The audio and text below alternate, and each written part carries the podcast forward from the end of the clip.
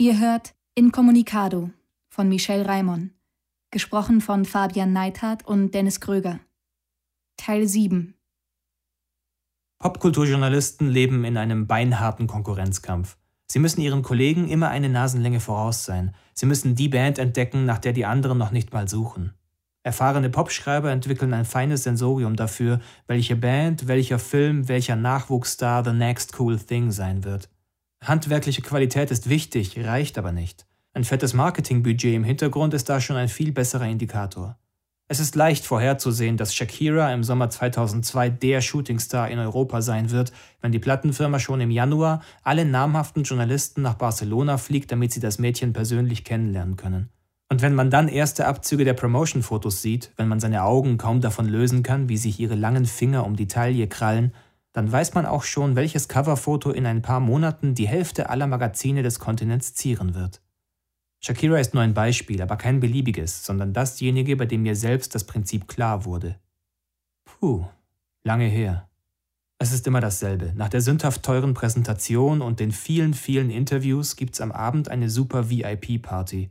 Geile Location. Hi, lange nicht gesehen. Wie geht's? Toll, deine neuen Bulgari-Sonnenbrillen. Hast du die gekauft oder ist das euer Presseexemplar? Nur Smalltalk, aber es ist eine kritische Situation. Die Produktmanager kleben an den Journalisten aus den Ländern ihres Zuständigkeitsbereiches. Jetzt entscheidet sich der Erfolg. Eher beiläufig erwähnen sie das geplante Anzeigenbudget, das die Markteinführung begleiten soll. Die Journalisten rümpfen die Nase, als ginge sie das nichts an. Es zählt nur die Qualität der Musik, Apropos, noch viel, viel beiläufiger fragt dann ein Journalist den anderen, und, wie findest du's? Ah, ach so, ja, ja, ja, ja, sehe ich auch so. In weniger als einer Stunde gibt es im Raum einen Konsens. Wir entscheiden im Kollektiv. Wenn wir heimfliegen, wissen wir, ob wir das nächste coole Ding gesehen haben. Eine sich selbst erfüllende Prophezeiung. Daheim, ein paar Tage später, schreiben wir die Kritik, Daumen rauf oder Daumen runter. Jeder Journalist ein kleiner Cäsar jedes Magazin ein Zirkus. Eugene setzte sich im Bus neben mich. Hast du die Idee mit deinem Roman schon aufgegeben? Nein, sagte ich, aufgegeben nicht, aber aus den Augen verloren. Warum? Hast du wieder einen Vorschlag? Ja, kann sein, weiß nicht. Lass hören. Ich habe nochmal über die Metaebene nachgedacht. Und ich glaube, die Geschichte sollte eine Warnung sein. Eine Warnung? Ja, dass all diese Freiheiten, die das Internet und Mobiltelefone und so weiter uns ermöglichen, auch leicht verloren gehen können. Das weiß man doch. Trotzdem, man muss es den Leuten immer wieder bewusst machen, an einem historischen Beispiel, dem Buchdruck. Okay. Ich stelle mir das als dreiteilige Serie vor. Ich lachte auf. Eine dreiteilige Serie. Ja, vielleicht ist dir entgangen, dass ich noch nicht einmal ein einziges Buch geschrieben habe, geschweige denn einen Verlag gefunden, und jetzt willst du mir gleich eine Serie vorschlagen? Warte doch mal ab und hör mir zu. Also, erster Teil. Hier geht's um die Hardware, um die Entwicklung der Technik. In der ersten Hälfte des 15. Jahrhunderts, so ab dem frühen 1430er Jahren, experimentiert in Straßburg und Mainz ein Mann mit neuartigen Druckmaschinen. Sein Name lautet Gutenberg, sagte ich. Eigentlich Johannes Gänzfleisch, aber er nennt sich Gutenberg. Er hat einen Investor gefunden, der seine Entwicklungsarbeit finanziert und mit ihm die erste Druckerei aufbaut. Das Ziel ist es, eine effiziente und preiswerte Technik für den Buchdruck zu entwickeln, um damit möglichst viel Geld zu verdienen. Sie sind keineswegs die Ersten mit dieser Idee, aber Gutenberg gelingt der Durchbruch.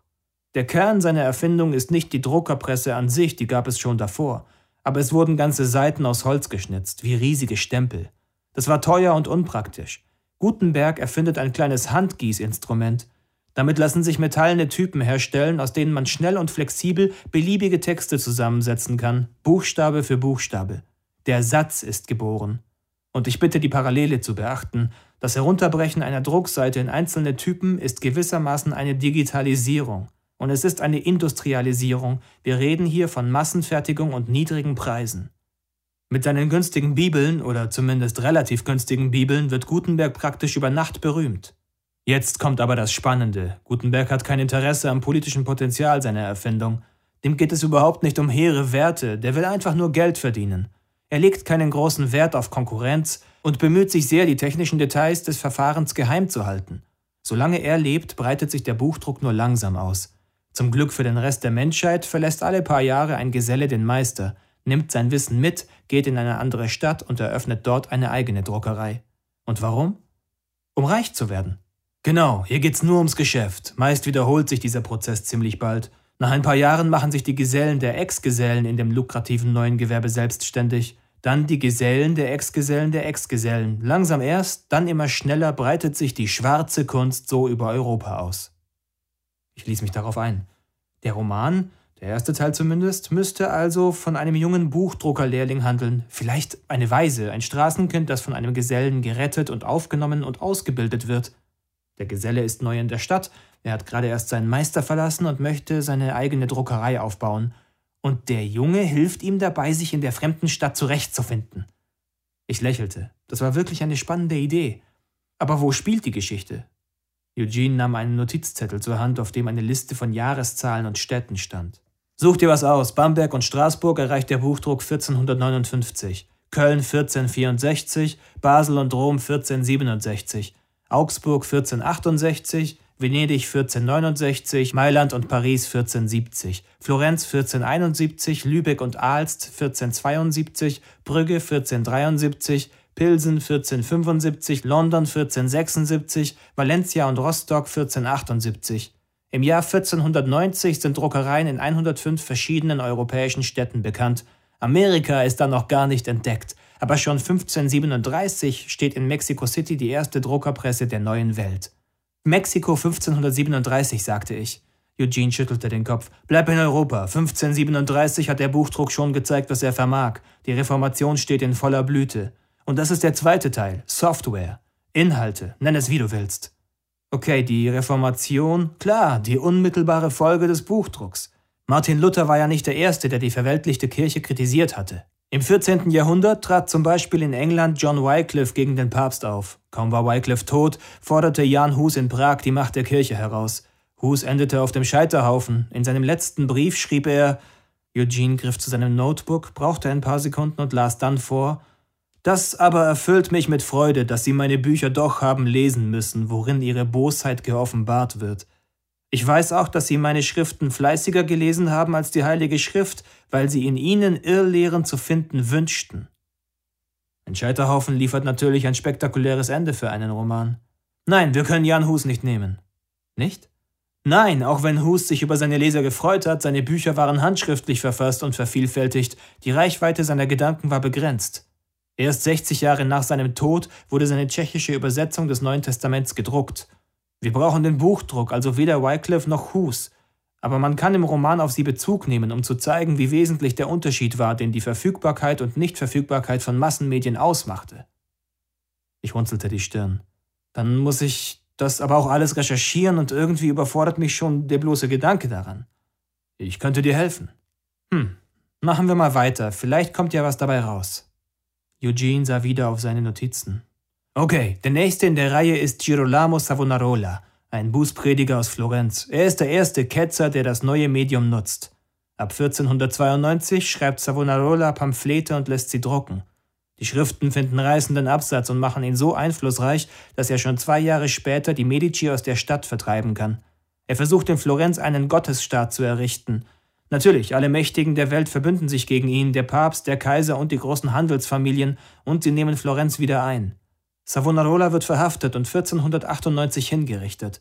Bis dahin verbreitet er mehr als 100 Schriften. Einige davon gelangen ein Jahrzehnt später, während eines Italienaufenthaltes, auch in die Hände von Martin Luther. Und mit Luther beginnt die große Erfolgsstory der Drucktechnik dann wirklich. Im Oktober 1517 veröffentlicht er die 95 Thesen gegen den Ablasshandel. Ab dann verbreiten sich seine Schriften in Windeseile. Als Luther im Januar 1521 exkommuniziert wird, sind vermutlich rund 300.000 Exemplare im Umlauf. Die kritische Masse, der Tipping Point ist damit erreicht. Die Ketzerei ist von Rom nicht mehr zu stoppen. Und Luther legt nach. Im Herbst 1521 übersetzte er das Neue Testament, 1523 eine Psalmenbesprechung Savonarolas, 1525 stellt er sich in der Bauernrevolte mit einem Buch auf die Seite der Fürsten, die den Aufstand daraufhin brutal niederschlagen und ab dann Luthers politische Machtbasis sind. Da können wir ansetzen. Der Lehrling aus dem ersten Teil führt nun die Druckerei. Er stellt sich auf Luthers Seite, druckt heimlich seine Schriften. Als die Bauernrevolte ausbricht, stellt er sich auf die Seite der Bauern und kann nicht verstehen, dass Luther das nicht tut. Er versucht Luther zu überzeugen und gerät mitten in die Machtkämpfe. Geheimagenten der Fürsten jagen ihn durch ganz Deutschland. Die Kirche ist hinter ihm her, die Bauern misstrauen ihm auch. Das ist gut. Das ist großartig. Ich war begeistert. Eugene lachte, aber er hob seine Hand, um mich zu bremsen. Moment, nicht so schnell. Wir müssen noch die Rahmenbedingungen für den dritten Teil festlegen. Da geht's jetzt um Zensur. Darauf läuft alles hinaus. Das ist das Ziel unserer ganzen Trilogie. Nach Hardware und Software nennen wir diesen Teil Firewall. Die Inquisition, sagte ich. Natürlich sieht die katholische Kirche dem Treiben der Reformatoren nicht tatenlos zu. 1534 wird Paul III. Papst. 1540 erkennt er den Orden der Jesuiten an, die fortan seine treuesten Soldaten sein werden. 1542 gründet Paul III. mit der Bulle Licet ab initio die römische Inquisition. Ihre Aufgabe ist es ab nun, den intellektuellen Widerstand des katholischen Lagers zu organisieren. Im Gegensatz zur landläufigen Meinung macht das Foltern unschuldig Denunzierter nur einen kleinen Teil ihrer Arbeit aus. Den Großteil ihrer Zeit verbringen die Inquisitoren mit dem Lesen von tausenden Büchern. Sie sind Schreibtischtäter. Finden Sie in einem gefährliche Gedanken, so landet es auf dem Index Librorum Prohibitorum, und Katholiken dürfen das Buch weder lesen noch besitzen. Vordergründig scheinen die Inquisitoren die Antwort auf Luthers Lehre zu sein, in Wahrheit aber sind sie die Reaktion auf Gutenbergs Technik. Übrigens kann man hier eine tolle Nebenhandlung einflechten, die sich durch alle drei Teile zieht. Während Savonarola in Florenz regiert, nimmt auf der Universität im nahen Bologna ein junger Gast aus Europas Norden sein Studium auf, Nikolaus Kopernikus. Während Luther die Welt in Unruhe versetzt, verbringt dieser Mann sein ganzes Leben beschaulich und zurückgezogen mit mathematischen und astronomischen Studien. Erst unmittelbar vor seinem Tod im Jahr 1543 lässt er ein Buch drucken, das die Inquisition in Zukunft mehr plagen wird als alle Reformatoren zusammen, von den Bewegungen der Himmelskörper. Das heliozentrische Weltbild. Irgendwie kann man ja Kopernikus sicher einbinden, oder Galilei, oder Bruno, oder aber der Hauptstrang dreht sich um einen Druckerlehrling, der in die Machtkämpfe rund um die Reformation und schließlich in die Fänge der Inquisition gerät, sagte ich. Möglich, da gibt's aber noch etwas, das meiner Meinung nach hinein sollte. Und das wäre? Die Entstehung des Copyright. So bin ich ja überhaupt auf diese Idee gekommen. Wie gehört das denn da rein? fragte ich. Zurück nach 1469. Ein Deutscher kommt nach Venedig und will dort die erste Druckerei errichten. Und natürlich will er verhindern, dass ihm die eigenen Gesellen, die er erst mühsam anlernen muss, in wenigen Monaten Konkurrenz machen. Die Mächtigen der Stadt plagt wiederum eine andere Frage. Sie wollen zwar, dass Venedig über die neue Technik verfügt, aber nicht, dass sie jeder beliebig nutzen kann. Also einigt man sich und der Deutsche bekommt ein exklusives Druckprivileg, so etwas wie ein Monopol. Im Gegenzug muss er aber alle Druckwerke genehmigen lassen. Beide Seiten sind zufrieden. Ist das wirklich ein Copyright?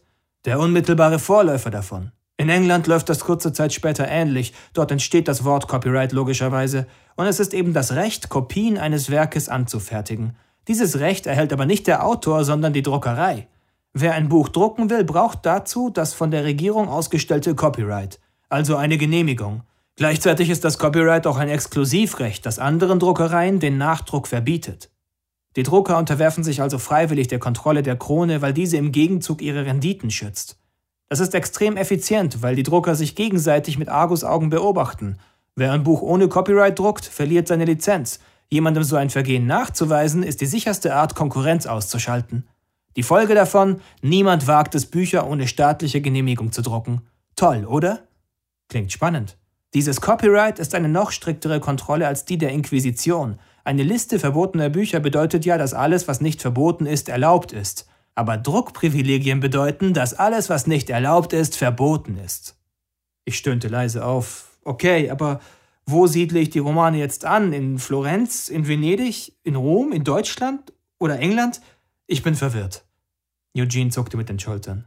Ich weiß es auch nicht, du bist der Autor, lass dir etwas einfallen. Aber denke daran, spannend ist nicht wirklich die Vergangenheit, sondern die Parallele zu dem, was jetzt passiert. So, ich mache mir jetzt was zu essen. Damit klappte er sein Notebook zu und ließ mich alleine zurück. Michael Giesecke, Der Buchdruck in der frühen Neuzeit. Die Bindung der Chancen der typografischen Kommunikation an das ökonomische System hat die weitreichende Folge, dass man von nun an über einen wichtigen Zweig der Informationsverbreitung nur noch unter Berücksichtigung wirtschaftlicher Prinzipien nachdenken kann.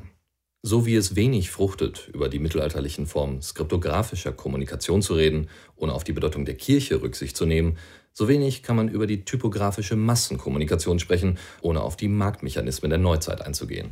Die Utopien der Marktwirtschaft, Kapitalakkumulation, Wettbewerb, Eigenverantwortung, Fortschritt und grenzenloses Wachstum beeinflussen die Utopien über die Nachrichtennetze und über die Autoren und Leser. Ältere, nicht ökonomisch fundierte Triebkräfte werden durch die Marktgesetze überformt. Niklas Luhmann die Unwahrscheinlichkeit der Kommunikation.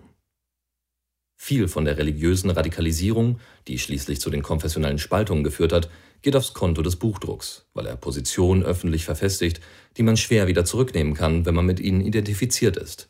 Für die Politik ergibt sich durch den Buchdruck die Möglichkeit zu politischem Einfluss und politischen Karrieren außerhalb des Fürstendienstes – der Verzicht auf Übernahme eines Amtes am Hofe bedeutet nicht mehr unbedingt Verzicht auf politischen Einfluss, und darauf muss die Politik sich dann einstellen. John Seeley Brown, Paul de Guitt The Social Life of Information. Vorwort zur zweiten Ausgabe. Kurz gesagt, das Revolutionäre am Buchdruck umfasste auch soziale Organisation, juristische Neuerungen und die institutionalisierte Kreativität, das zu entwickeln, was heute aussieht wie ein einfaches Buch und die darin enthaltene Information. Entgegen der Annahme, dass es nur auf die technische Innovation ankommt, wird auch die digitale Revolution ähnliche, nicht technische Entwicklung brauchen, um ihr Potenzial auszuschöpfen. Unser Ziel, eine kleine Straße mit dem viel zu groß geratenen Namen Corso Europa, lag direkt neben der Fußgängerzone, die den Dom von Mailand umgibt. Es war eine schmale Einbahnstraße, wir hielten mit dem Bus vor dem Haus Nummer 7 mitten auf der Straße. Hinter uns hupte jemand in einem schicken, dunkelroten Alpha GT. Eugene und ich stiegen aus und gingen zum Tor. Auf einem Schild stand MTV Italia. Ich klingelte. Nach ein paar Sekunden meldete sich eine junge Frauenstimme. Sie? Eugene übernahm das Reden. Er nannte den Namen eines Redakteurs und behauptete, einen Termin bei ihm zu haben. Einen Moment bitte, sagte die Stimme, dann hörten wir beinahe zwei Minuten lang nichts. Der Kerl im Alpha brüllte etwas aus dem Fenster. Hinter ihm standen bereits drei weitere Autos. Eugene läutete noch einmal. Ja, bitte, die Stimme war männlich. Sie haben einen Termin bei mir. Ja, sagte Eugene und zeigte mit den erhobenen Daumen. Wir sind die Soundinistas und wir kommen wegen des Interviews. So viel verstand ich auch auf Italienisch. Die Soundinistas? Die Schweigeminute, die Klage. Oh, das muss ein Missverständnis sein. Er sagte noch etwas, aber meine Italienischkenntnisse reichten nicht mehr, um dem Rest der Unterhaltung zu folgen. Ich hörte auch kaum noch ein Wort, denn nun begann ein mehrstimmiges Hubkonzert. Der Fahrer des GT war ausgestiegen und zu unserem Bus nach vorne gegangen. Er beschimpfte Carlos, der am Steuer saß, doch der tat, was er am besten konnte, arrogant wegschauen, als ginge ihn das alles nichts an. Eugene schüttelte den Kopf. Abgeblitzt, sagte er. Welche Überraschung. Dann wollen wir doch mal ein wenig Lärm machen, sagte er. Hast du die Journalisten informiert? Klar, sagte ich, es kann sich nur noch um Minuten handeln, bis die ersten eintreffen.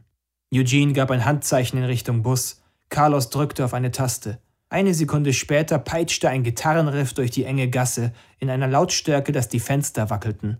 Dimitri und Anna kletterten auf das Dach des Busses und entrollten ein Transparent, das an der rechten Seite hinunterfiel. Darauf stand in bunten Lettern MTV, let us in. Carlos und ich kletterten zu ihnen aufs Dach. Die ganze Band sollte zu sehen sein.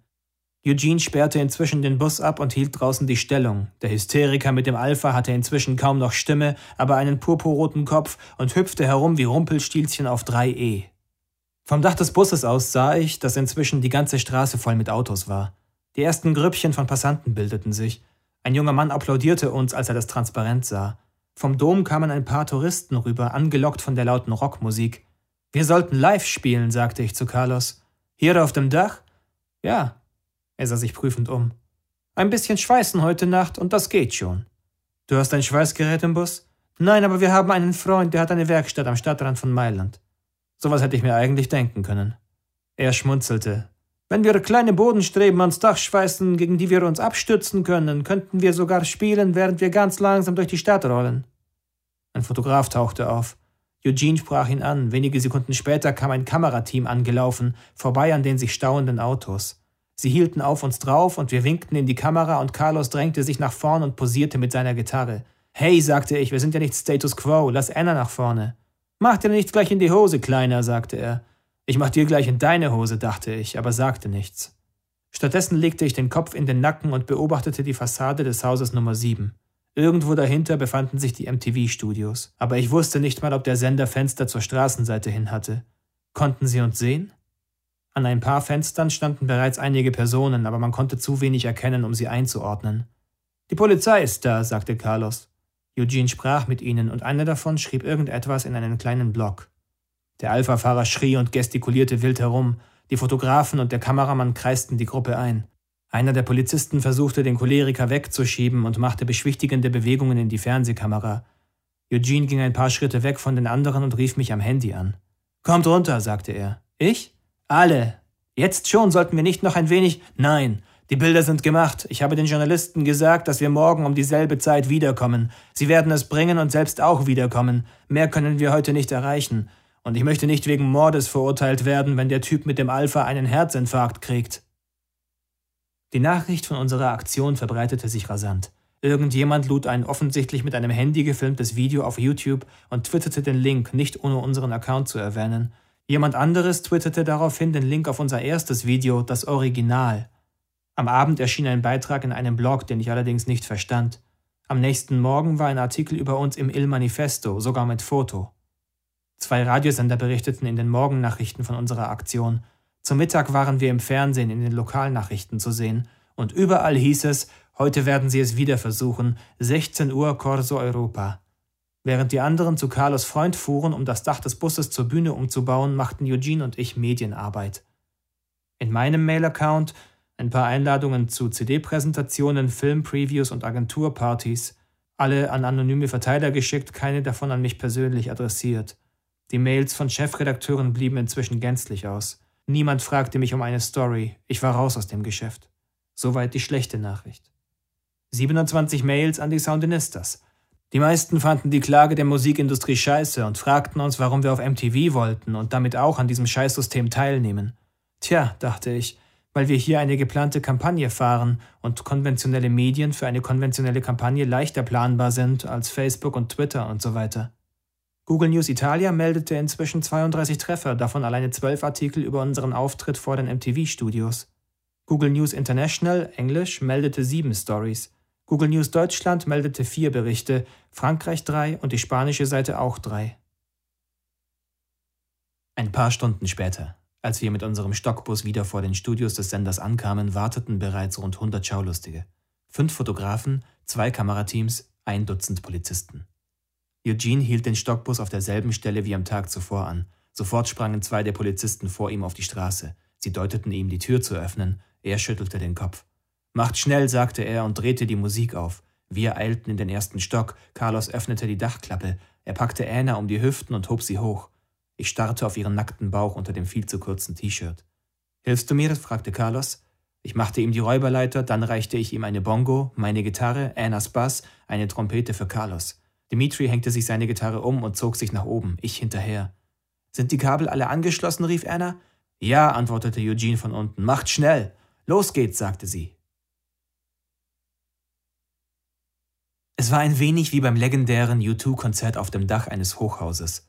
Okay, für das Publikum war es vermutlich nicht ganz so legendär, aber für mich war es das. Wir rockten und die Leute lachten und klatschten und die Polizisten versuchten Eugene zu überzeugen, sie in den Bus reinzulassen. Wir spielten Babylon und Resistencia und Bella Ciao und dann hielt Anna eine kurze Rede, die Eugene und ich mit ihr vorbereitet hatten.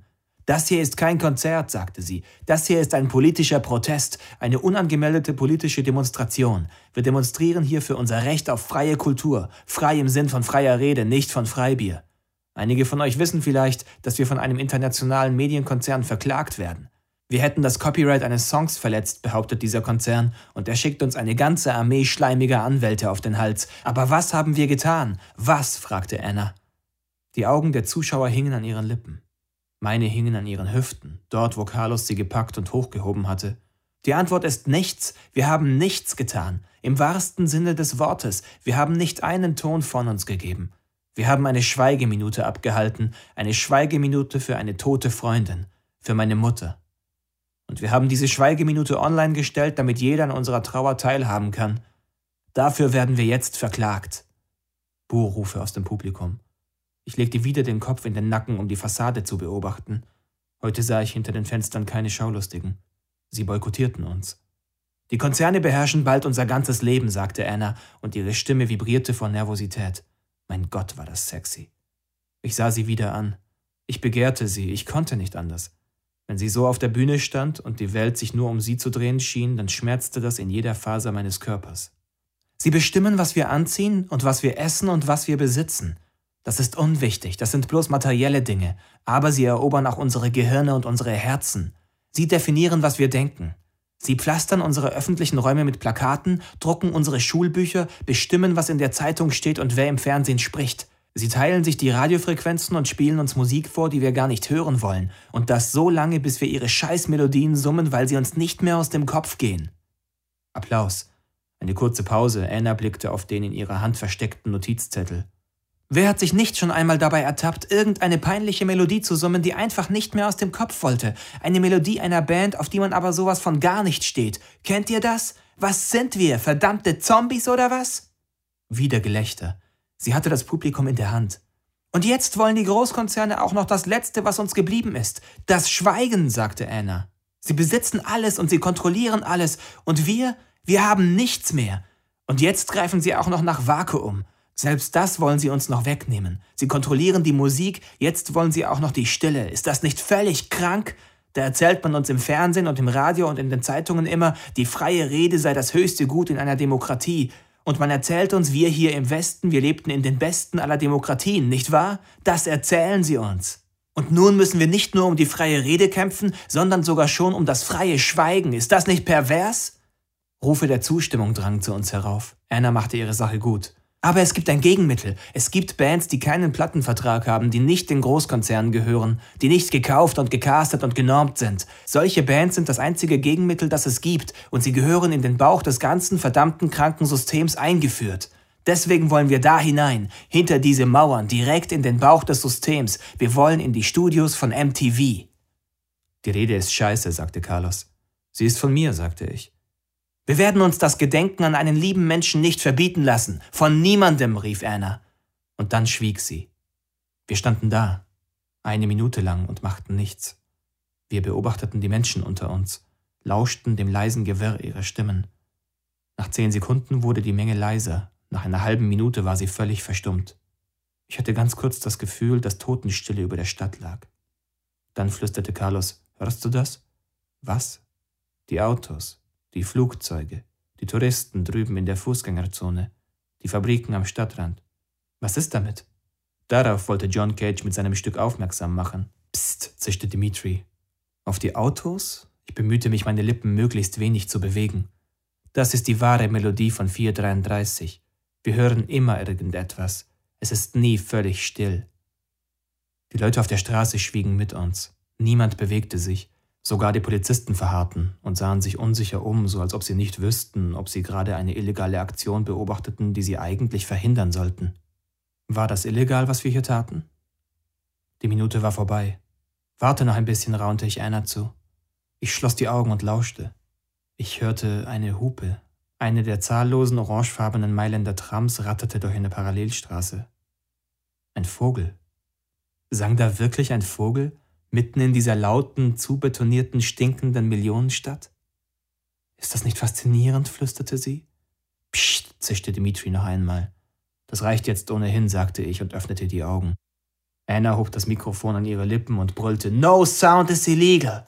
Im Publikum brauste Applaus auf, als ob wir soeben unsere beste Nummer gespielt hätten, und in einem gewissen Sinne war das auch der Fall. Wir verließen das Dach und kletterten wieder in den Bus. Im oberen Stock, durch die Bücherregale von Blicken abgeschirmt, fielen wir uns um den Hals. Eugene kam die Treppe hochgelaufen, er gab Dimitri High Five, drückte Carlos an sich und mich und dann lange und fest Anna. Sie umarmte mich, lachte, nahm meinen Kopf in beide Hände und drückte mir einen dicken Kuss auf die Wange. Carlos umarmte Dimitri und mich und presste uns ganz fest aneinander, während er durch unsere Haare wuschelte und aus ganzem Hals lachte. Los, machen wir, dass wir hier wegkommen, sagte Eugene und eilte die Stufen wieder hinunter. Eine Anzeige bekommen wir ohnehin, sagte ich, ihm auf den Fersen. Carlos schwang sich hinter das Lenkrad. Einen Moment noch, rief Eugene. Er flüsterte Anna etwas ins Ohr und drückte ihr einen Gegenstand in die Hand. Sie beugte sich über ihn, küsste ihn auf die Stirn und drückte den Knopf, der die Türen öffnete, sprang auf die Straße und lief zum Eingang des Hauses Nummer 7 vorbei an zwei überraschten Polizisten. In ihrer rechten Hand hatte sie einen dicken Stift, einen jener wasserfesten Marker, mit denen wir unsere technische Ausrüstung ebenso beschrifteten wie unseren Privatbesitz, Messer und Bierdosen zum Beispiel. Anna blieb neben dem Hauseingang stehen, aber ich sah nicht, was sie tat. Sie war umringt von Menschen. Einen Moment lang fürchtete ich, man würde sie verhaften, aber dann löste sie sich aus der Menge, lief zurück und sprang wieder in den Bus. Eugene schloss die Türe. Beim Wegfahren sah ich das große metallene Türschild mit der Gravur MTV Italia und in Rot stand quer darüber Das gehört uns. Der Bus überquerte die Fußgängerzone, die Musik dröhnte aus den Boxen, die Leute zeigten mit dem Finger auf uns und lachten, viele begleiteten uns tanzend und singend, einige auch noch die Via Dante entlang. Dann bogen wir nach links, drehten die Musik ab und verschwanden im Gewirr der Straßen. Die Leute winkten uns nach, die Polizei ließ uns entwischen.